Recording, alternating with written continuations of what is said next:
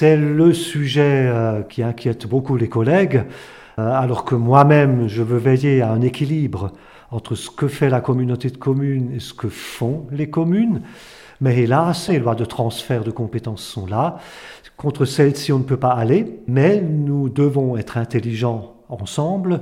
La communauté de communes doit faire ce qu'on fait mieux ensemble, ce qu'une petite commune ne peut pas gérer toute seule, mais doit rester au niveau du terrain, au niveau de la proximité de l'habitant, les tâches vraiment indispensables de proximité de l'habitant. Donc euh, les communes doivent garder un rôle important, c'est le premier rayon de proximité, nous devons, nous communautés, les y aider et préserver cet équilibre.